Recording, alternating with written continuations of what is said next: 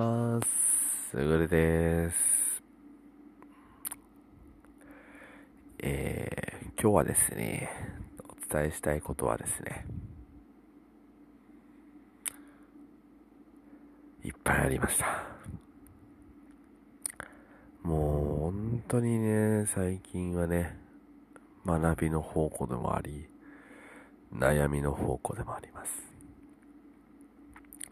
で、今本当にありがたいことに悩んでるとですね、あの、教えてくれるというか、もう自分のモヤモヤになった時にですね、言語化がやっぱりできないんですよ。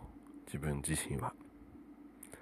ただ、ツイッター上とかで知り合った方に相談すると、言語化にしてくれるんですよ。人間ってやはり悩みはあると思うんですよ。その時に言語化にしてくださると、すんごい頭の中ですっきりするんですよね。なので、悩んでいる方がいれば、いざ、あの相談に乗っていただける方もいるので、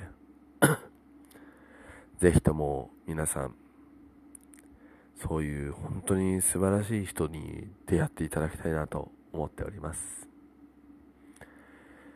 ちなみに、私が昨日悩んでいたことは、子育てについてすごい悩んでいます。思春期の子供がいます。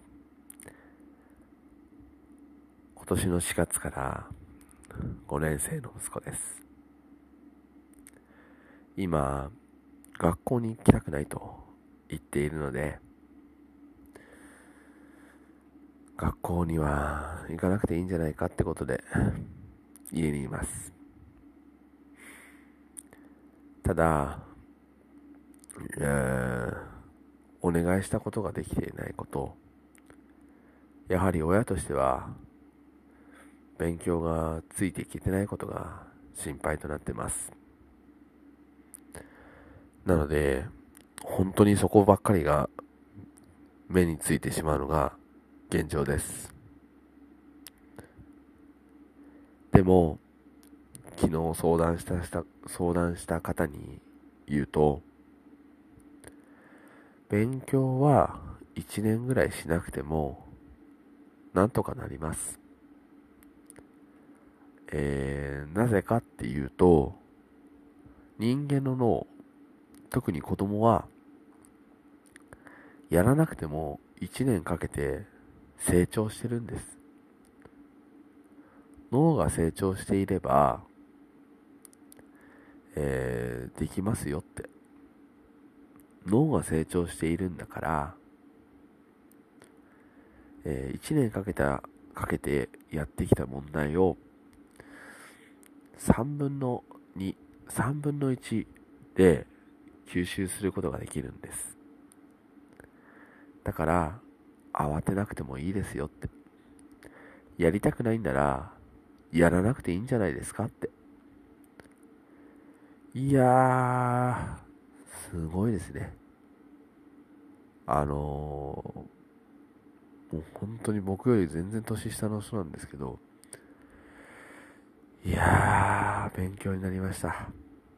僕の中の、えー、なんだろう、やらせないといけないなーっていうのが、すーと、なくなりました。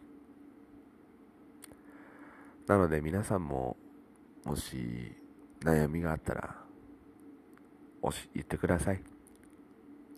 あの、紹介しますんで。いや、本当に助かったいなって思ってます。あとは、もう、本当に、このラジオを通してですね、あのー、昨日電話をかけさせていただいて、その時にも噛まないように意識をしてたんですけど、やはり噛まないように意識をすると相手がちょっと反応が少し違ったなと思っていました。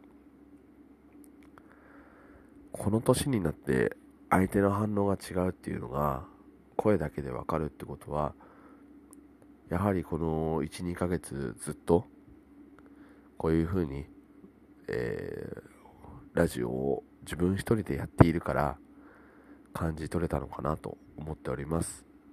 あとは他の方の、えー、放送を見るようになってから変わったんだなと。自分自身では実感をしています。あのもしよく聞いていただける方であまり変わってないよっていう声があればまたそれは自分自身の改善策になると思うので、えー、教えていただけたら幸いです、えー、今日も聞いていただきありがとうございました。失礼いたします。